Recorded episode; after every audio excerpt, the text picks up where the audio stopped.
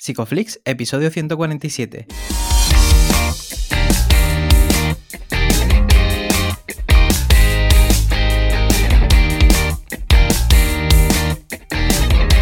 Bienvenidos a Psicoflix, un espacio de psicólogos para psicólogos, un podcast donde entre todos buscamos ser cada vez mejores profesionales de la psicología. Aquí hablamos de todas las estrategias, técnicas y noticias de la psicología contemporánea, pero siempre con la evidencia científica que nos gusta defender. Hoy estamos a 3 de febrero del 2022 y estamos emitiendo nuestro episodio número 147, en el que vamos a hablar del tratamiento breve de activación conductual para la depresión. Pero antes, recordaros que en psicoflix.com podéis registraros y acceder a todo el contenido exclusivo para suscriptores. Bueno, bienvenidos al podcast, muchas gracias por estar aquí. Yo soy Ye, muy contento de estar aquí de nuevo una semana y además en buena compañía. ¿Qué tal, Darío? Hola, Ye. Bueno, pues hoy tenemos episodio eh, que se graba y se emite casi en el momento. Estamos aquí grabando, ahora son las 9 de la noche y, saldrá, pues estará saliendo, la gente estará escuchándolo a una hora o así Madre mía, ¿eh? de haberse grabado, ¿no? Sí, sí, sí, la Hassel Culture, ¿no? Todo esto se nos viene. Bueno, y también se nos viene esta suscripción que ya mucha gente tiene y que estamos añadiendo cada vez más. Recordamos ahora tenéis acceso al Discord privado, ¿vale? Eh, lo tenéis ahí dentro del menú principal, la parte de arriba, veréis que hay un botoncito, metéis, metéis vuestro usuario de Discord y os invita a la... Em, bueno, yo podéis acceder ya directamente al, grupo que tenemos, al servidor que tenemos. Y también hemos habilitado una parte de recursos y más cosas que se van a ir viniendo y todo esto está de oferta hasta el 17 de febrero. A partir de ahí el precio subirá ya para siempre o sea que ahí os lo dejamos y no me enrollo más, que hoy tenemos un episodio bastante activo. ¿Vale? Y cuéntanos, ¿quién, quién, quién viene a hablar? Muy contento de, de, tener aquí en el podcast a Fabián Maero. Él es psicólogo especializado en terapias contextuales, profesor de posgrado en la Universidad de Buenos Aires y director de Grupo AT Argentina. Además, también es coautor de libros como Tratamiento breve de activación conductual para la depresión y ACT, terapia de aceptación y compromiso con adolescentes. Bienvenido, Fabián. Bienvenido. Buenas tardes, noches. Acá son las 5 de la tarde, así que. Sí, sí, sí, sí. Eh, estamos como en el desfase. Siempre siento como que hacemos algo malo grabando a esta hora de noche aquí en España. Pero en principio creo que malo no va a ser, ¿no? No, porque estas cosas hay que hacerlas de noche. ¿no? ¿Qué, es esto hacer a las 2 de la tarde? ¿no? es horario para criar gallinas, ¿no? No es para hablar de estas cosas. Pues Fabián, tengo que decirte que lo primero creo que escuché o leí de ti fue ese libro que ha mencionado Ye para adolescentes. Ya que te decía fuera de micro que estaba muy contento de tenerte por aquí porque tu nombre es uno de los nombres que más escuchaba cuando me interesaba en terapia de, bueno, en, contextuales en general, pero y sé que hay mucha gente que también te conoce, pero aún así, y aunque Ye siempre hace muy, muy, muy buena presentación, cuéntanos, ¿cómo, ¿Cómo te presentas tú a alguien que acaba de conocerte? Me, gusta que digas que, has escuchado muchas veces mi nombre. Habría que, aclarar, espero, que asociado a cosas buenas, no como este desgraciado de Maero. Eh, que, también es muy probable que lo hayas escuchado muchas veces en ese contexto. De, momento no, ¿eh? pero bueno, el tiempo. Todavía no. Todavía no. no, no. Eh, gracias, gracias, en serio, gracias por la, sí. Gracias por la invitación y por toda la, presentación y toda la cosa. A mí, yo les decía antes, fuera de, antes de empezar, me, gusta mucho el medio y así que les agradezco la, invitación. Me gusta mucho el formato. muchas eh, gracias. Dicho esto, ¿cuál era la pregunta? Sí, no. ¿Cómo te presentas tú? ¿Cómo, ¿Cuál es tu...? Ah, sí. ¿Y, qué es lo que haces? Si alguien te pregunta qué, qué te dedica, de cómo trabajas, cómo te ganas la vida, ¿qué es lo que explicas? Eh, la parte que puedo contar, la parte legal, digamos. Eh, sí, de, momento la legal. Luego hay un episodio privado en el que hablamos de lo otro. Claro, sí, sí, esa es la parte premium del episodio. Claro. Donde, sí, sí, desnudamos la, la, verdad detrás del oscuro mundo de las terapias contextuales. Exacto. Em, lo, NFT. Soy, soy psicólogo clínico eh, y soy docente. son básicamente, tengo esas, dos caras, por, decirlo de alguna manera. Por un lado trabajo bastante como, con clínica, tengo pacientes, eh, y por otro lado el, 50% restante de mi actividad es eh, básicamente docencia y lo que podríamos llamar eh, divulgación eh, anárquica. Digo, porque no, no, escribo como no, escribo dentro de ningún formato o medio en particular, escribo artículos, escribo blogs, escribo libros, pero no, no pertenezco a ninguna cosa, digamos. Así que básicamente eso, doy clases y atiendo pacientes. Genial, bueno, nosotros te, el grueso de mis actividades. te leemos mucho. Recientemente leí un, artículo muy interesante tuyo acerca del concepto de, función y, a mí siempre me genera mucha curiosidad, ¿no? ¿Cómo, cómo llegas tú o, qué pasa para que te llegues a centrar en el estudio de, la activación conductual, ¿no? ¿Qué hay ahí en tu historia? ¿Cómo, llegué a activación conductual? Em, oh, es es como todo, una, serie de equivocaciones. Em, e, es, realmente una serie, es muy interesante, es muy divertida la historia. Es muy azarosa. Em, leí en, el 2000, esto tiene que haber sido tipo 2010 más o menos, eh, estaba, leyendo, estaba leyendo un paper sobre eh, depresión y tratamiento de la depresión, como una cosa así, estaba leyendo un paper y en el paper había una nota al pie que decía, palabras más, palabras menos, decía que se había encontrado que de todos modos la mera asignación de planillas podía ser eficaz eh, como tratamiento para la depresión. Como que incluso el prescribir, eh, completar planillas podía ser eficaz como tratamiento de la depresión, BAC, y entonces estaba la referencia, el juez, el juez y Hopco, 2001, bla, bla, bla. Entonces, me llamó la atención porque decía, como la depresión puede tratarse de esa manera, yo no tenía ni idea de todo esto. Entonces voy a buscar las referencias. Busco las referencias, era un artículo de Carles Juez y, otras personas, publicado en el 2001, en donde eh, ofrecían un protocolo de tratamiento para la depresión.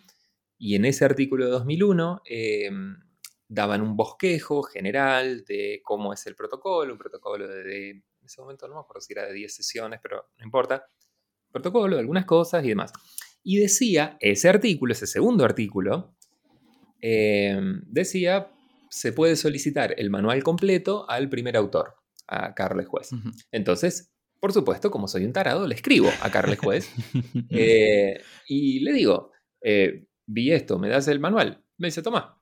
Y, pero lo que me manda, lo que me manda es el manual revisado que habían sacado para el 2010.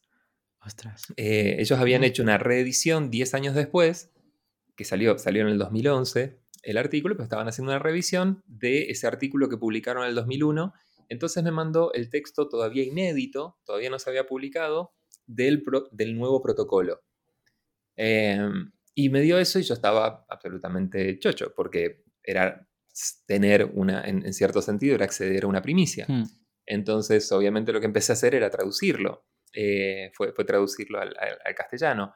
Eh, es un manual largo de traducir. Yo creo que el manual solo debe tener unas 50, 60 páginas. Eh, así que empecé a traducirlo.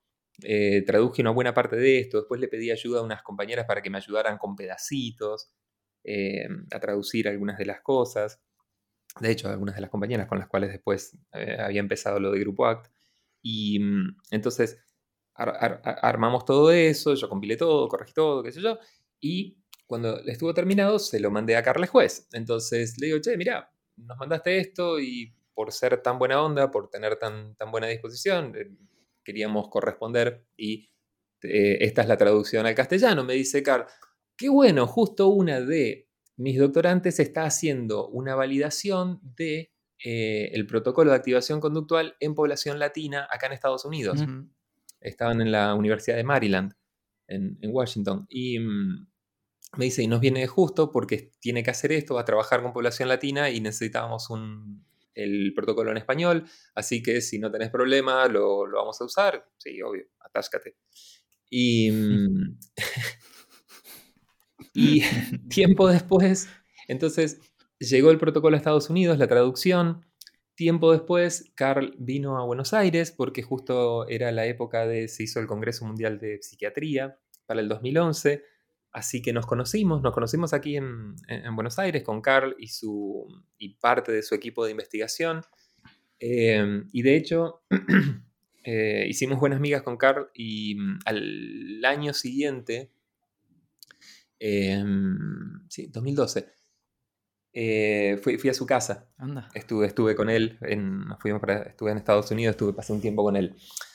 De manera que fue todo como una serie de cosas de, de yo creo que en, cierto sentido una, una serie de, de, felices coincidencias em, y movido primero por la generosidad del equipo de, investigación del, del juez, que dijeron, ok, este es el protocolo y está acá y úsenlo. Y lo ponemos en un paper, no lo sacamos como con un. Nunca hicieron un entrenamiento, ninguna cosa. Hicieron un entrenamiento acá en Buenos Aires porque los invitamos, pero no es que ellos formaron gente, ni armaron una institución, ni ninguna cosa. Simplemente hicieron un protocolo, lo testearon, lo investigaron y lo compartieron.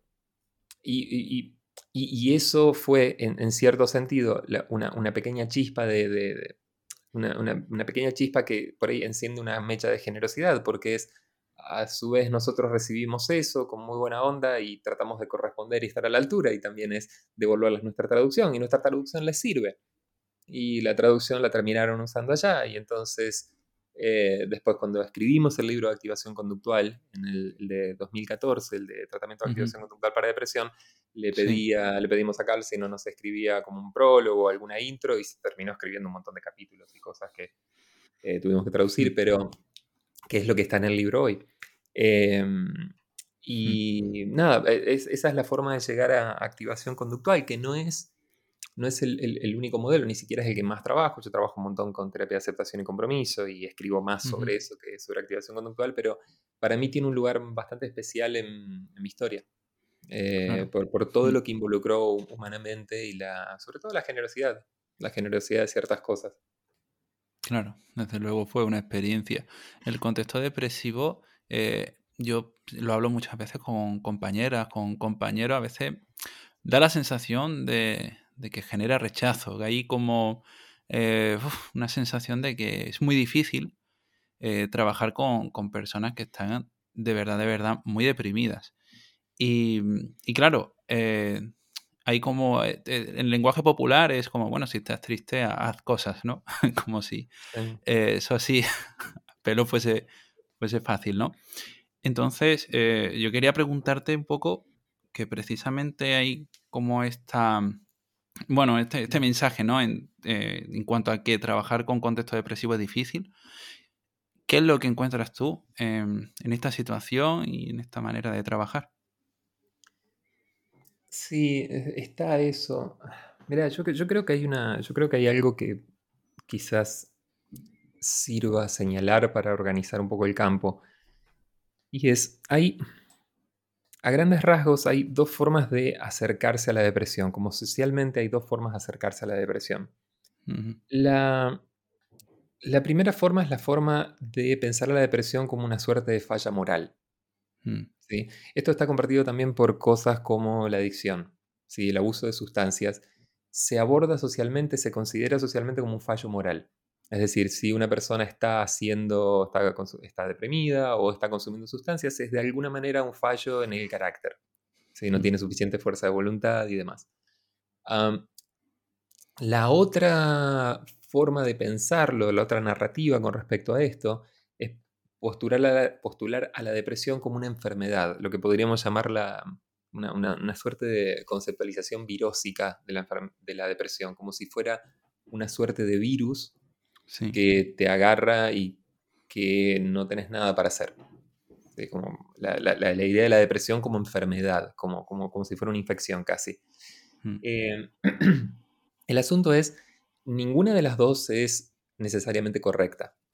Ni la depresión funciona como una falla moral, no hay una cuestión ahí de, de carácter puramente, pero tampoco funciona del todo como una enfermedad la depresión efectivamente em, está mediada por las acciones de la persona. Lo que la persona hace cuenta.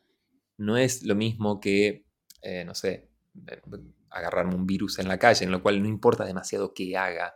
No, hay una falla moral más allá de la situación en la cual me, contagié.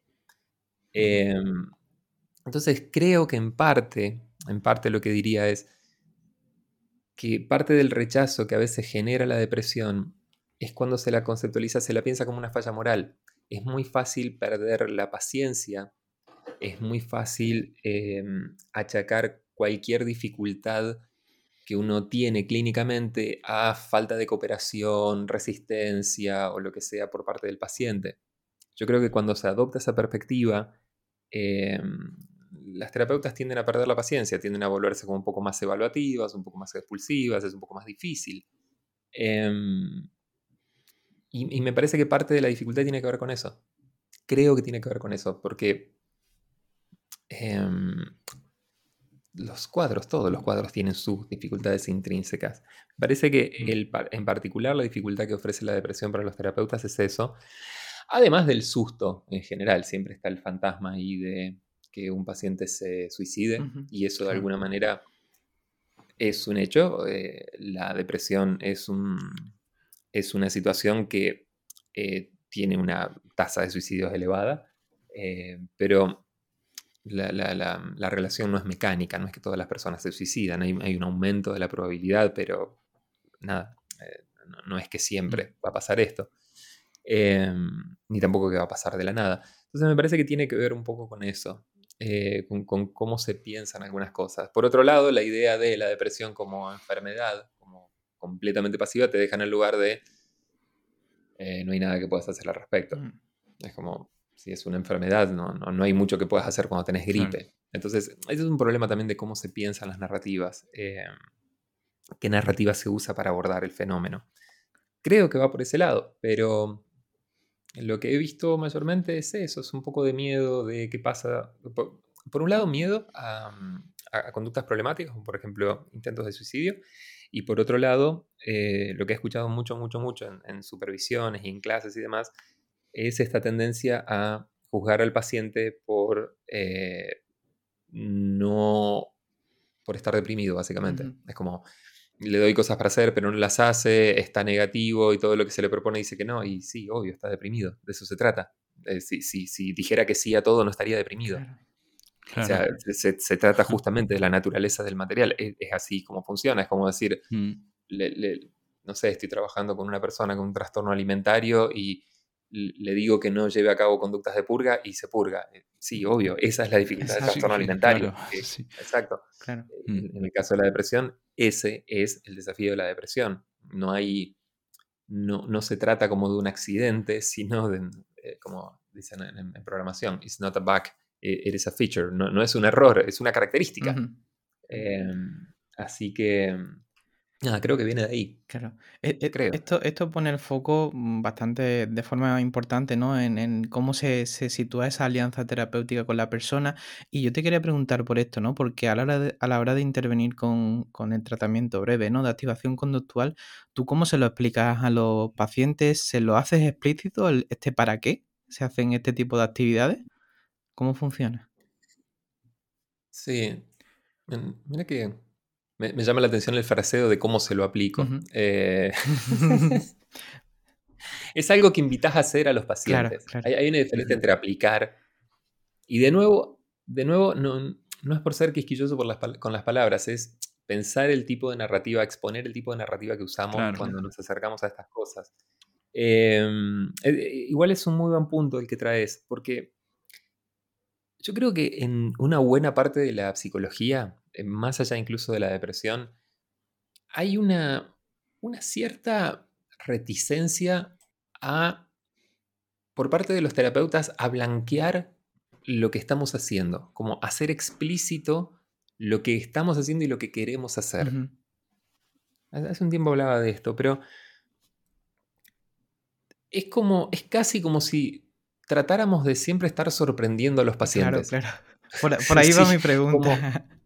Claro, estamos tratando siempre como hacer esto. Entonces hago una cosa, pero hago alguna intervención y espero que tenga un efecto, pero no le explico al paciente qué estoy tratando de hacer, qué es, qué es, lo que quiero hacer. Y muchas veces con, cuando, cuando superviso, eh, específicamente en este caso con activación conductual, muchas veces lo que encuentro es que en la presentación del, como del tratamiento, cuando uno está en las sesiones iniciales, haciendo todo el consentimiento informado, muchas veces no se le explica al paciente con mucho detalle qué es lo que quiero hacer y de qué manera creo que va a funcionar. Y eso es un problema porque explicarle a alguien lo que yo estoy intentando hacer es una forma de reclutar de alguna manera los recursos, eh, los recursos en, términos de repertorio simbólico y conductual en general con, los que cuenta la persona. Cuando uno involucra a otra persona en un proyecto y, y realmente le involucra, uno cuenta con otra cabeza abordando el mismo problema. ¿sí? Estamos abordando el mismo problema entre dos cabezas. Estoy usando lo que mi paciente sabe, estoy usando el repertorio de mi paciente si yo le digo qué quiero lograr. Y también puedo llegar al punto de decirle, mira, quiero lograr esto, pero no se me ocurre cómo. ¿Tenés alguna idea vos? ¿Tenés algún recurso dentro de tu repertorio, alguna cosa que podamos hacer para lidiar con esto? ¿Qué se te ocurre?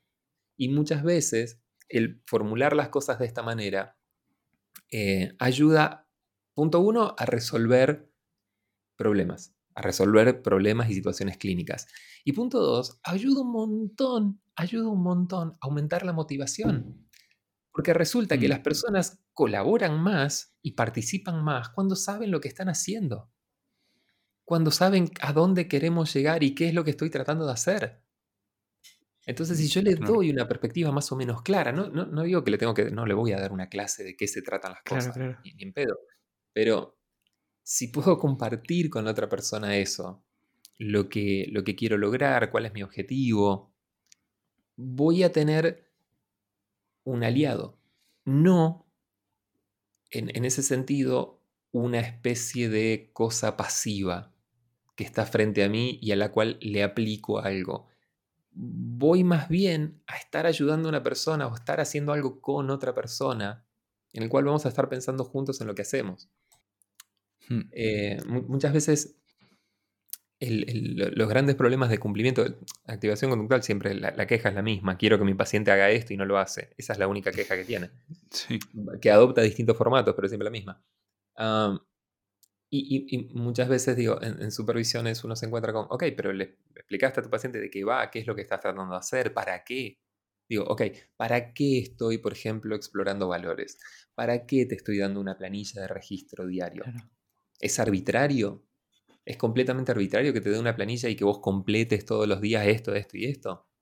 ¿Lo, lo tenés que hacer por el tratamiento porque haciendo esto vas a estar mejor? ¿O lo tenemos que hacer porque vamos a hacer esto porque si hacemos esto, vamos a empezar a tener una idea un poco más clara de qué estás haciendo con tu vida? Si vos haces un registro diario, voy a tener una idea. Vos y yo vamos a tener una idea un poco más clara de qué está pasando con vos, por ejemplo, el martes a las 5 de la tarde. Porque resulta que lo que haces el martes a las 5 de la tarde, y lo que hiciste el martes a las 6, y lo que hiciste el martes a las 7, y lo que hiciste el martes a las 8, y lo que hiciste el martes a las 9, constituyen tu martes. Hmm.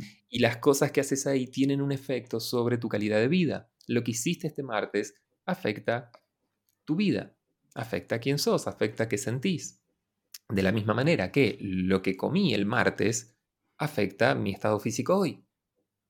Entonces, mm. si yo puedo explicar, como, el ejemplo que acabo de dar, si yo puedo explicar un poco cuál es el objetivo, qué es lo que estoy tratando de lograr, qué es lo que queremos saber, qué es lo que queremos que pase, lo que tengo es algo, alguien, y, esa persona acuerda, y eso es importante, primero, porque le estoy dando la posibilidad de que diga sí o no.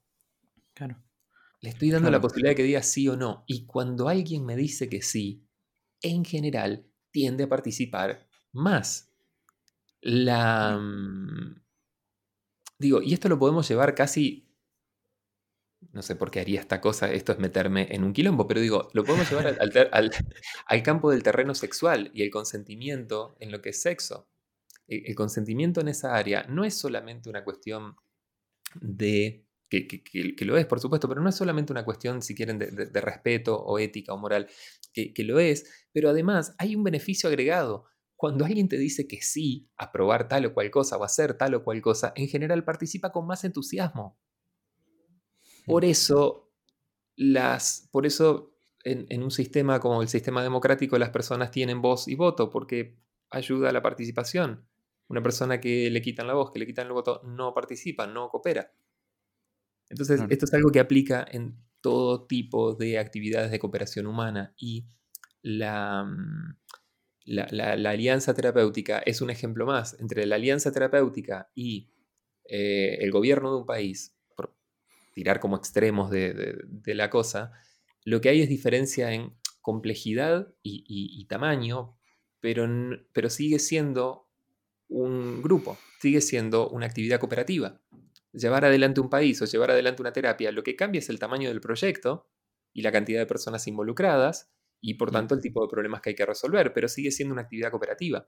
Y en toda actividad cooperativa tener en claro cuáles son los objetivos y tener en claro, tener voz y voto, poder participar de las elecciones y de lo que sucede ahí, aumenta la cooperación. Acá estoy yéndome completamente a prosocial. Acá me estoy yendo completamente a prosocial, que es eh, los principios de, cooperación grupal. Pero nada, sigue siendo mm. un grupo. Sí, es muy interesante, ¿no? Porque podemos caer un poco en, como al final el autorregistro es algo que podemos mandar con muchísima frecuencia, podemos, podemos parecer que lo mandamos con un trámite más y no dedicarle el tiempo suficiente eh, cuando es verdaderamente importante.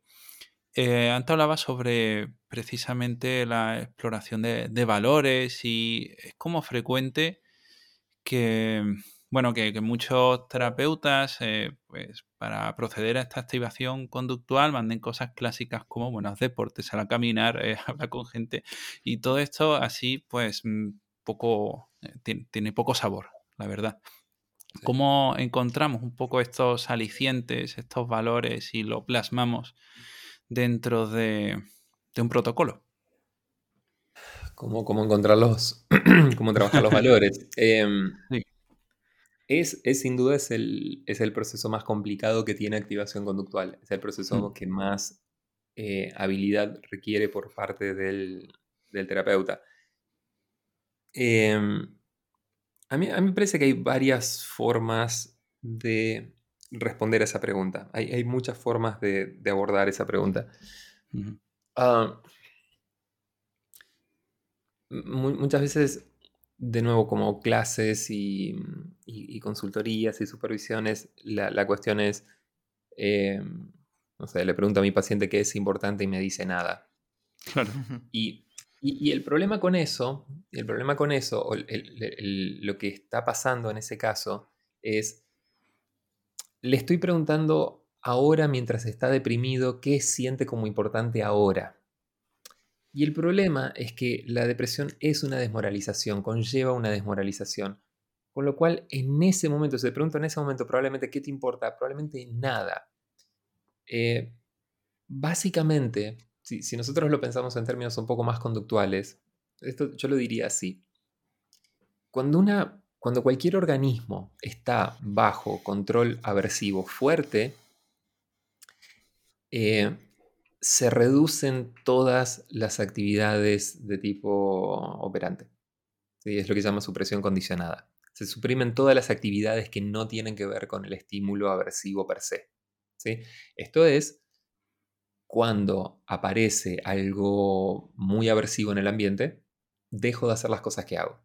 Si en este momento, por ejemplo, no sé, se me empieza a prender fuego la casa mientras estoy hablando con ustedes, probablemente voy a dejar de hablar ¿sí? probablemente se reduzca mucho mi variabilidad y las cosas que, vaya a hacer. Em, se, reduce el repertorio. Entonces, el problema es que la persona deprimida está bajo fuerte control aversivo, está bajo mucho malestar. Entonces, preguntarle en ese momento qué te es importante, es decir, cuál es tu control apetitivo, por decirlo de alguna forma, con toda probabilidad em, no va a generar nada muy útil o va a ser muy difícil o muy chiquitito, muy vago. Por eso en general lo que hacemos es usar un recurso, el, recurso verbal de, porque podemos hacer eso, el lenguaje nos permite esto, sacar simbólicamente a la persona del contexto aversivo. El contexto aversivo es este, el aquí y el ahora, ¿sí? lo que estoy sintiendo. Simbólicamente podemos invitar a la persona a salir de ahí por ejemplo, a pensar cómo era la vida antes de la depresión, qué era importante antes de la depresión, o imaginar que la depresión se ha ido y qué, aparecía, qué aparecería en ese caso. Hay, muchas variaciones sobre este tema, hay muchas formas distintas, pero Se trata de ayudar a la persona a contactar momentos en, en los cuales la vida se sintió importante. ¿En qué momento sentiste que tu vida tenía sentido? ¿Qué momentos de tu vida reflejan mejor una vida con sentido? Entonces, trabajar desde ese lugar en el cual simbólicamente lo que estoy haciendo es sacar a la persona del aquí y el ahora, del aquí y ahora depresivo, y contactar con, un pasado o, o incluso con una, con una simple construcción, puedo imaginarlo, pero generalmente si es algo que ha pasado va a ser más potente, ir a momentos o a situaciones en las cuales hubo sentido, hubo valores, e indagar qué valores estuvieron presentes ahí.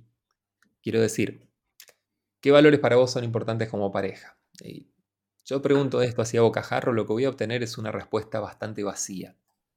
Voy a obtener una respuesta bastante eh, socialmente satisfactoria. ¿sí? Ahora, si yo, le, yo te pregunto, em, háblame de un momento de tu vida en el cual, dentro de lo que es, por ejemplo, no sé, no estoy formulando como el culo, pero no importa, háblame de un momento de tu vida en el cual hayas sentido que, eh, que estaba pasando algo importante con tu pareja. Un momento de vida de pareja, en algún momento de tu vida, que se haya sentido valioso, memorable de alguna forma. Con ese tipo de preguntas, y háblame de ese lugar. Sí, háblame de un día. Háblame de un día en el cual dijiste, esto es lo que quiero para mí. En, en, por ejemplo, el ámbito de pareja. Estoy, estoy usando un- cualquier ejemplo, ¿no? Pero. Hmm. y entonces, ok, sí, y puede ser, no sé, sí, el día que, no sé, me pasó tal y tal cosa y estuve ahí con mi pareja, estuvimos ahí y atravesamos esto juntos, una tarde que pasó esto, que pasó esto otro. O puede ser un gesto, puede ser X, puede ser un, momentito. Y no importa demasiado, em, porque lo que quiero es qué valores había presente en ese momento. ¿Qué es lo que hace que ese momento, ese recuerdo o, o construcción en todo caso, si no tengo recuerdos, qué es lo que hace que ese recuerdo sea valioso? Entonces, trabajándolo un poco más desde este lugar, lo que, lo que empieza a aparecer es la posibilidad de, em, de tener valores que se sientan con un poco más de densidad, que se sientan un poco más apetecibles. ¿sí? Y, y- y el ejercicio, digamos, va para ustedes, va para cualquiera que esté escuchando, pero es. Lo, lo- lo que decía es como, como invitación para hacer para ustedes o- o para las personas que estén escuchando, pero piensen en los momentos de su vida que han sido más significativos. Piensen en, un momento de su vida que haya sido significativo. A veces en, los talleres jugamos a esto con esta idea de un momento de tu vida del cual nunca te vayas a olvidar. Algo agradable o doloroso, da- lo mismo da, pero del cual no te vayas a olvidar. Y- y eso puede ser dentro de algún ámbito en particular, como puede ser dentro del ámbito de pareja, dentro del ámbito de familia, con mis amistades o lo que sea, o puede ser como en general. Y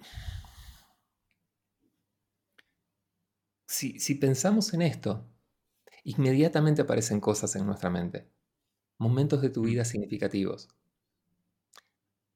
Es muy difícil que alguien diga, no, no se me ocurre ninguno. Tengo, tengo que estar formulando muy mal las cosas para eso.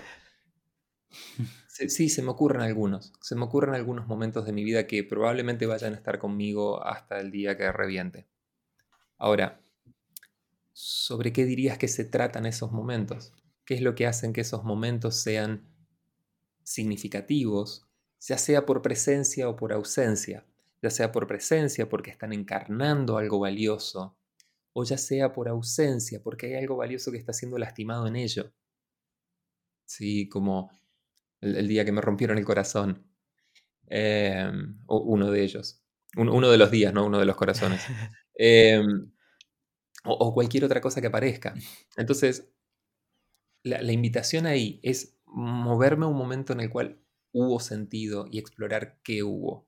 Entonces, no se trata tanto de preguntar aquí y ahora, bueno, ¿qué es importante para vos? Porque ni siquiera una persona que no esté deprimida puede dar una buena respuesta a eso.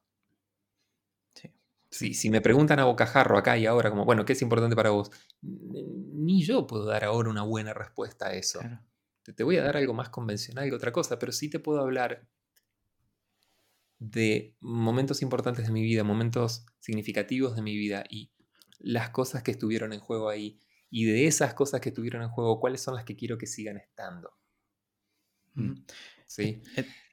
Eh, Así que nada, por ese lado. Esto me parece muy eh, interesante ahora porque justo en este contexto en el que estamos de la pandemia, em, eh, creo que ha habido, bueno, pues una reducción del acceso a los reforzadores, ¿no? Entonces, ¿de qué manera ha cambiado la intervención en activación conductual en este tiempo? ¿Qué has visto o, qué ha variado? Mm, no, no, no, no, no. Nada que haya registrado, honestamente, no, nada que haya registrado como muy distinto. El, tipo de dificultades son las mismas. Cuando estuvo la cuarentena más eh, dura, como más estricta, em, lo que había era dificultad para acceder a ciertas actividades. Mm. Como todos estuvimos un poco socialmente deprivados durante ese periodo, por ejemplo, eh, y no había mucha solución al respecto, pero tiene que ver más bien con que no puedo llevar a cabo ciertas actividades. Lo que es valores en sí y demás, yo no he notado un, cambio en ni en la forma de trabajarlo, ni en la forma de expresarlo eh, mm. en este último tiempo. Y quizás otras personas sí, yo, yo no. pues yo quería, en, relación a lo que preguntaba ayer, eh, hay veces en las que muchos valores se riegan con actividades que a lo mejor ya no son accesibles. Eh, a lo mejor, eh, no sé, alguien que, disfrutase mucho haciendo deporte, ciertas actividades físicas y que por algún problema tal vez médico ahora ya no pueda hacerlo, eh, pues nos tocará un poco explorar, ¿no? Y ser creativos tal vez, cómo, cómo hacemos esto, ¿no? Para reconstruir, si podemos decir, algunos valores. Lo, que pasa es que los valores no están atados firmemente a ningún tipo de actividad en particular. Em, los valores, quiero decir, todo depende de cómo pienses a los valores. Si pensás a los valores como una suerte de metas a largo plazo, sí, ok. O metas a largo plazo o atados a, a la realización de actividades específicas, sí, vas a tener algunos problemas porque si tu valor es jugar al hockey o sea, si pensás que un valor, que jugar al hockey es un valor, sí, obvio, cuando no puedo jugar al hockey, eh, no puedo jugar y ya fue. Si, no hay mucha vuelta. Pero jugar al hockey no es un valor. De la misma manera que la familia no es un valor. De la misma manera que la amistad no es un valor. Los valores no son ni ámbitos, ni tampoco son metas a largo plazo. Eh, ¿A, qué voy con esto? La familia es un ámbito. Nadie puede decir valoro la familia. Como, ok, perfecto, pero no es un valor, es un ámbito. En, particular, ¿qué valores se ponen en juego en el tipo de, miembro de la familia que querés ser? Eh, calidez, presencia. ¿Qué tipo? quiero ser un buen padre. Ok, perfecto, pero ¿qué es un buen padre para vos? ¿Qué cualidades se ponen en juego? Ser un buen padre no es un valor. Ser un padre la paternidad no es un valor. Lo que es un valor es las cualidades específicas de acción que se ponen en juego en esa actividad particular de, por ejemplo, ser padre. ¿sí? Em, entonces, ok, que yo no sé, eh, ponele calidez o lo que demonio fuere eh, que, que, apareciere para una persona. Cuando lo pensás desde ese lugar, a, los valores como cualidades, no como objetivos, no como ámbitos, no como actividades, sino como cualidades, eh, se vuelve más fácil encontrar sucedáneos cuando un tipo de actividad no está disponible. Se vuelve un poco más sencillo buscar sucedáneos porque ¿cuántas formas hay en las cuales yo puedo ser comprensivo con mi sobrina adolescente? Y sí, hay un montón. ¿Cuántas, formas hay en las cuales yo puedo, yo puedo ser cuidadoso con mi cuerpo? Y hay un montón de actividades posibles y de cosas posibles.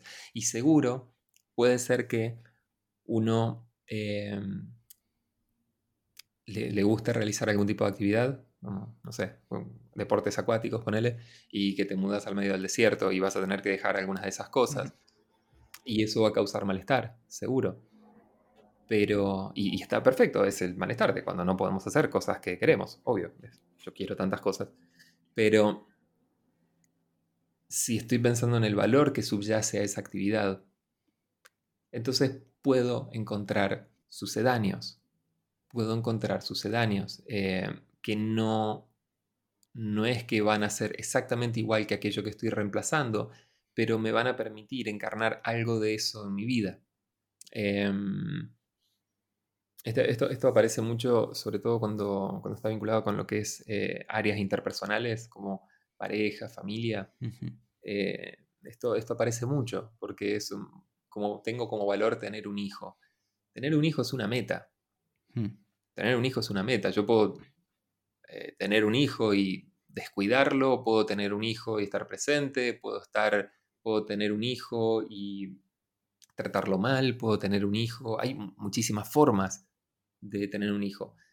La cuestión es cuáles son los valores que quiero encarnar ahí. Y si eso no está disponible, porque por la vida a veces no nos da las circunstancias para que nosotros podamos hacer cosas que querríamos, entonces si, si puedo encontrar los valores que subyacen a esa actividad que quiero llevar adelante, ¿de qué otras maneras podría desplegar eso en mi vida?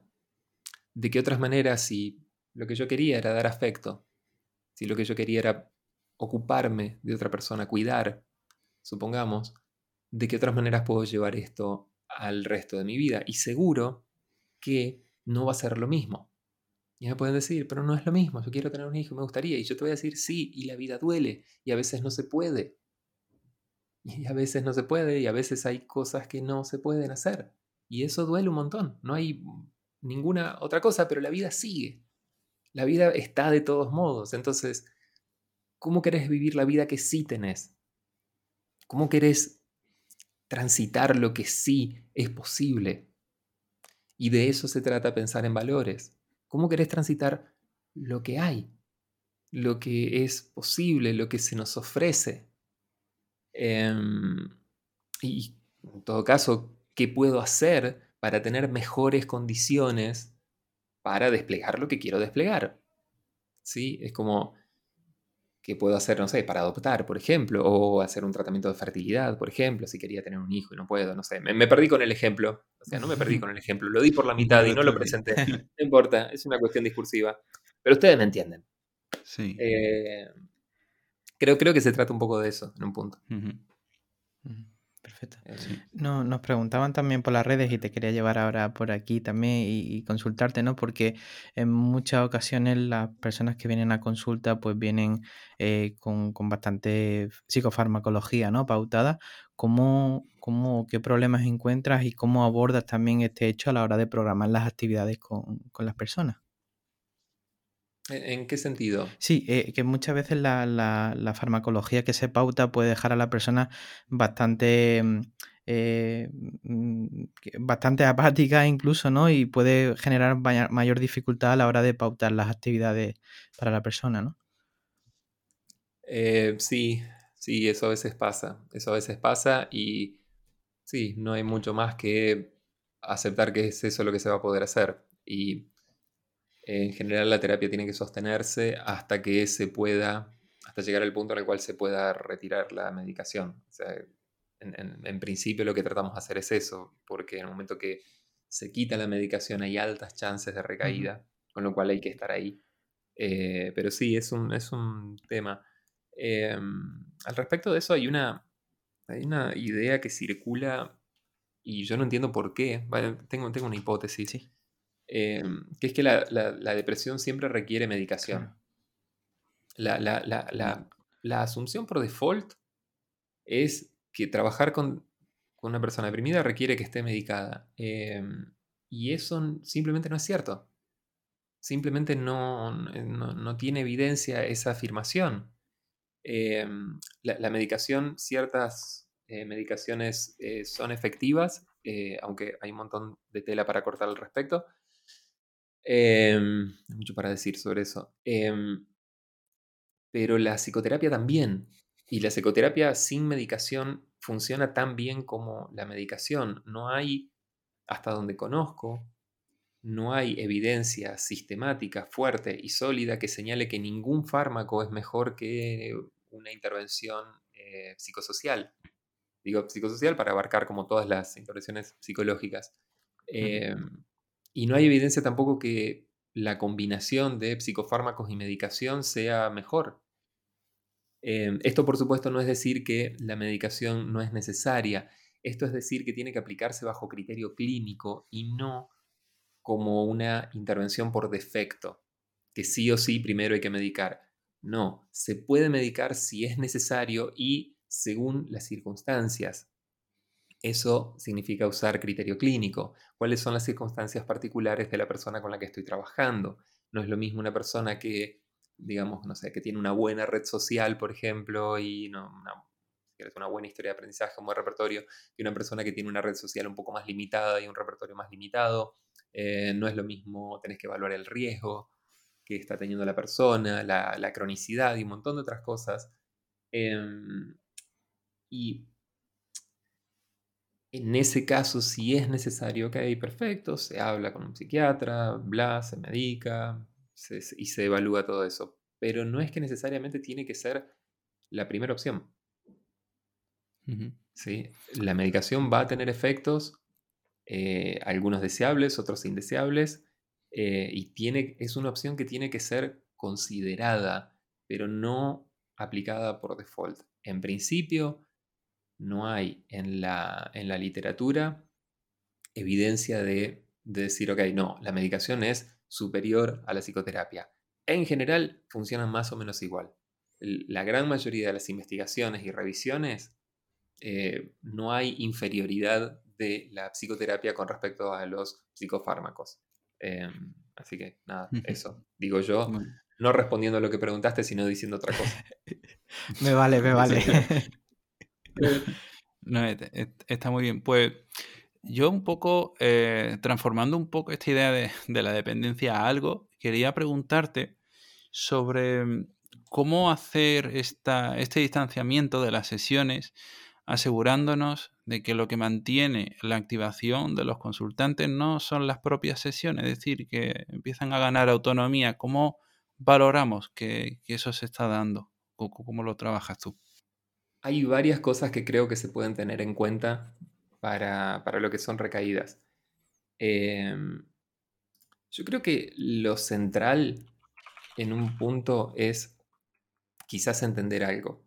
Cuando nosotros trabajamos activación conductual, lo que estamos haciendo es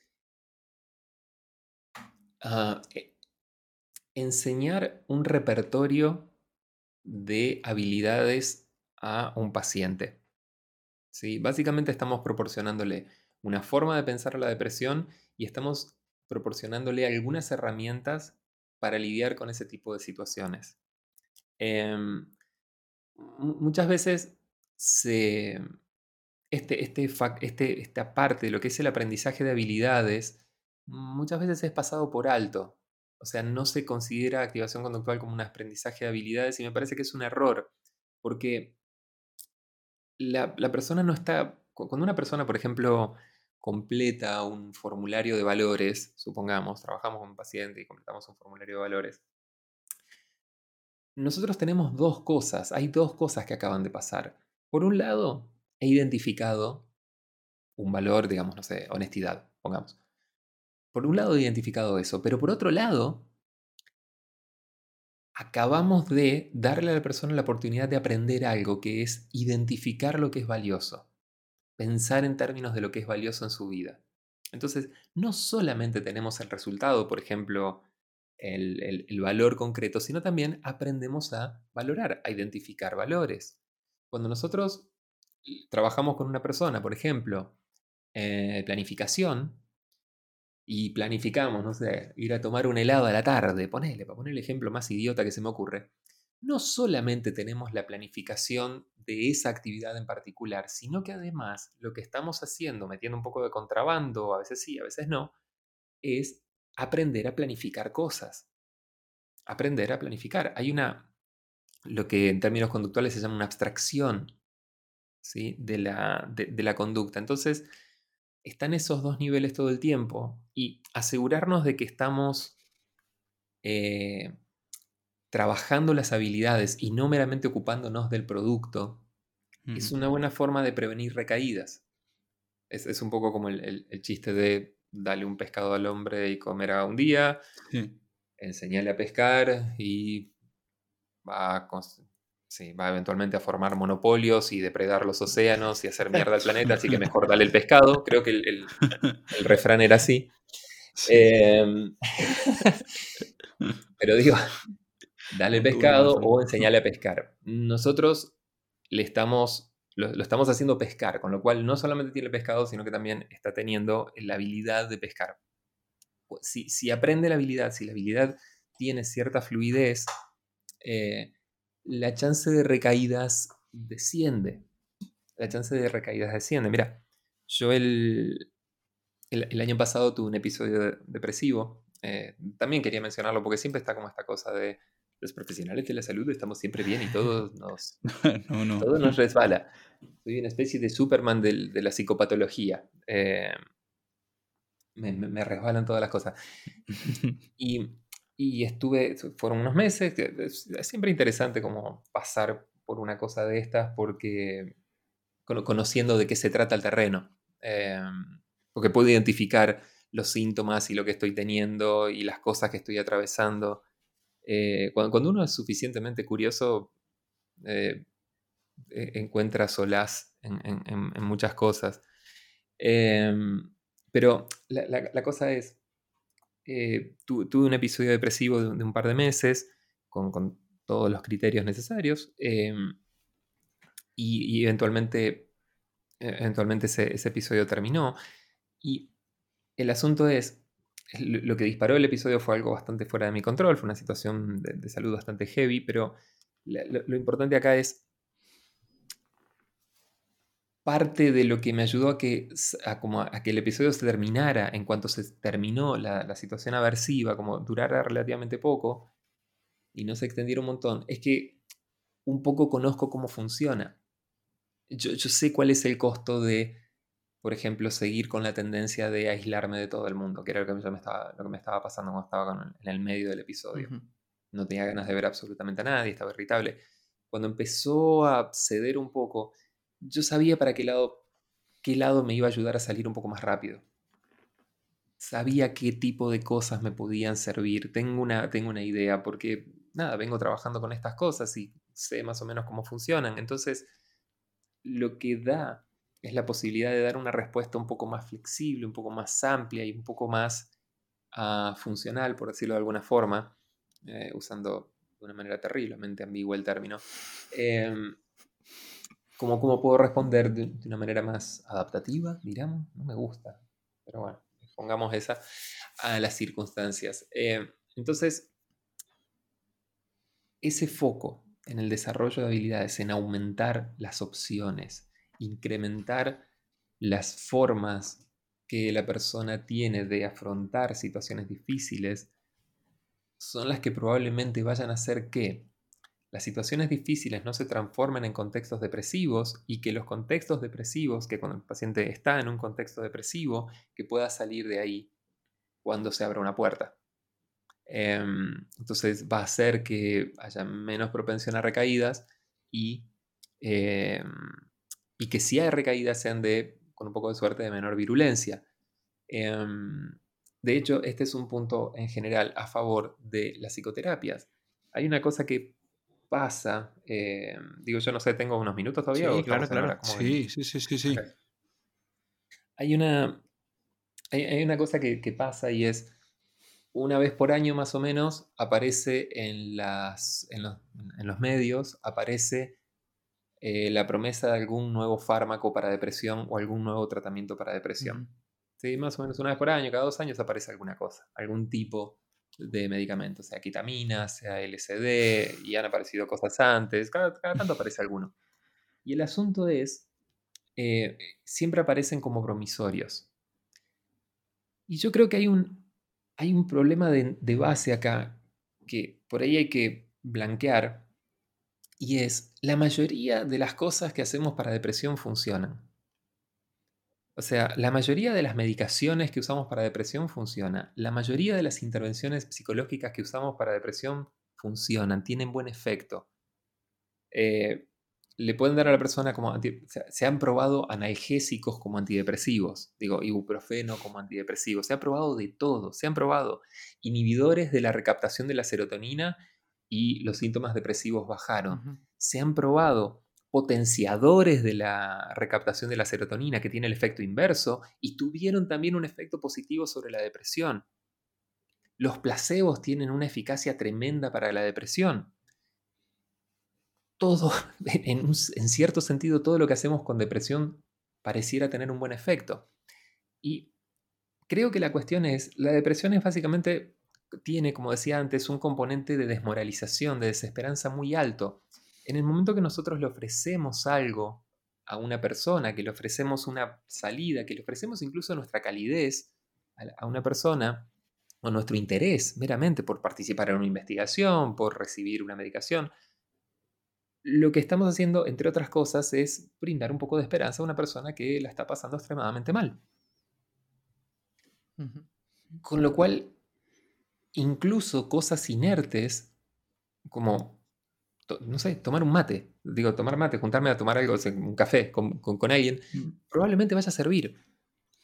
Entonces, casi todas las medicaciones que nosotros tenemos funcionan con depresión si lo que hacemos es tomar una investigación de tres meses en donde le damos la medicación o la intervención a pacientes en fase aguda, lo que vamos a ver, y pongo la firma siempre, es una reducción bastante notable en sintomatología depresiva, más allá de cuál sea la intervención. Eso lo vemos siempre. El asunto con las investigaciones, sobre todo con, medicaciones, siempre es, están las recaídas sistemáticamente las, medicaciones, la, práctica totalidad de los medicamentos para depresión tienen una tasa de, recaídas que es alrededor del doble que los tratamientos psicosociales. O sea, el, doble de pacientes que han pasado por tratamientos medicamentosos recaen comparado con los que han pasado por tratamientos eh, psicosociales, por psicoterapias. Y la cuestión acá una de las interpretaciones de, esta, de, esa evidencia es, básicamente la medicación no te da habilidades. Cuando yo estoy tomando, eh, no sé, poner una sertralina, la sertralina no me da necesariamente formas de lidiar, por ejemplo, con situaciones interpersonales difíciles. Conflictos familiares, por ejemplo, que muchas veces participan en, en cuadros depresivos. No me da no aprendo a hacer nada con eso si solo estoy tomando una medicación. No, porque, por definición, lo que puede lograr la sertralina o algún otro tipo de medicamentos, lo que a veces suele lograr es destrabar algunas habilidades quizás o ayudar a que lo aversivo del contexto se reduzca lo suficiente como para que pueda aparecer un repertorio más amplio en la persona deprimida para lidiar con lo que pasa. Pero incluso si hace eso, no proporciona Em, no proporciona un aprendizaje, necesariamente un aprendizaje de nuevas habilidades o de una optimización de esas habilidades. Eh, ¿Soy, claro más o menos con esto? Ok. Em, no sé si, no demasiado. Entonces, el chiste siempre con las intervenciones nuevas no es ver qué pasa, qué efecto tiene sobre la depresión, porque todo va a funcionar con depresión busca tratamiento de X para depresión y vas a encontrarlo. Busca ibuprofeno para depresión, estoy seguro que va a haber paracetamol. Busca analgésicos, va a haber probablemente algún estudio chiquitito y va a tener resultados positivos porque todo funciona. Todo funciona. De hecho, si leen las investigaciones de Irving Kirsch, que publicó a principios del, a principios del 2000, más o menos, creo 2001, 2002, eh, las drogas nuevas del, del emperador, era que él termina pidiendo un, haciendo una, una especie de recurso de amparo en, Estados Unidos para que las farmacéuticas liberaran la información de, los, de las investigaciones sobre medicamentos para depresión que no habían sido publicadas. ¿Sí? Entonces, todas las cosas que no son publicadas porque no tuvieron resultados positivos, no, todas las investigaciones, perdón, que se habían llevado a cabo sin resultados positivos no se publicaban con lo cual había un sesgo de publicación muy fuerte a favor de la medicación, porque solamente se publicaban las investigaciones que habían encontrado algún resultado positivo. Lo que encontró eh, Kirsch es que si tomamos todas las investigaciones, tanto las, las favorables como las negativas, y hacemos un metaanálisis con eso, con todos esos datos, datos para los cuales tuvo que presentar un recurso de amparo en Estados Unidos para que liberen esa información, lo que tenemos es que en general los antidepresivos superan por tres puntos en la escala de Hamilton a los placebos. Ahora, era Hamilton o Beck, no me acuerdo, pero las escalas más o menos parecidas. y el asunto es este, tres puntos es una diferencia que es estadísticamente significativa, pero clínicamente no lo es. Un paciente con una puntuación en, sea Hamilton o Beck, de 15 versus uno de 18, clínicamente es casi lo mismo clínicamente no arroja una cosa muy distinta. Y esa era la diferencia entre los placebos y la medicación. Tres puntos. Diferencia estadísticamente significativa, clínicamente no. Entonces, ¿cuál es el chiste? De nuevo, tenemos que ver los estudios a largo plazo.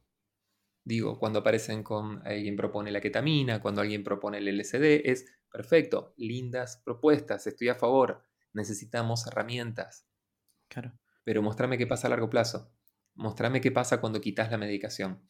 Porque la experiencia hasta ahora con una buena parte de los tratamientos eh, y los tratamientos del ala médica es que en general cuando el tratamiento se interrumpe, los síntomas tienden a volver. Las recaídas en depresión son eh, centrales. las recaídas en depresión son la característica más notable de la depresión. Eh, porque cada recaída aumenta las chances de tener nuevos episodios depresivos, con lo cual la depresión tiende a tener esta especie de patrón en cascada, eh, donde cada vez hay más episodios. Em, de manera que nada, la situación es un poquitito más compleja a veces de lo que, a veces de lo que parece. Em, creo que las, y volviendo al punto que estaba hablando hace 15 minutos, creo que fue la pregunta, más o menos, lo, que diría es, la medicación tiene que trabajarse según criterio clínico. Si la medicación está, parte del objetivo del tratamiento tiene que ser que la medicación cese. O sea, tenemos que llegar a quizás algún nivel de funcionamiento, perder criterio para depresión y una vez que llegamos a ese punto, después de algunos meses de trabajo, tenemos que decir, ok, ¿cuándo se termina la medicación? Eh, ¿Cómo vamos a hacer? Y es entonces un trabajo coordinado con quien esté eh, prescribiendo la medicación, si no es el mismo terapeuta, eh, pero es un, trabajo lograr y es un trabajo que hay que monitorear también, eh, porque de nuevo hay muchas chances de que al sacar la depresión los síntomas vuelvan. Entonces hay que monitorear también eso. por eso es que en general prefiero ser cauto con la medicación porque es algo que después tengo que hacer otro trabajo para quitarla. O sea, si le, pido a, trabajo, yo, yo no, no, prescribo, yo soy psicólogo, pero si, si, si, buscamos medicación para un paciente, yo sé que eso después involucra un trabajo extra, que hay que hacer también. Entonces, hay que hacerlo con un, con un poco de criterio. Qué bueno, pues me parece un resumen estupendo para, cerrar el episodio. He estado buscando, me ha generado mucha curiosidad el tema del paracetamol y, si, y poniéndolo en internet pone, por un lado, que te cura el corazón roto y por otro lado pone que podría disminuir su felicidad. Así que aquí paracetamol para, para todos.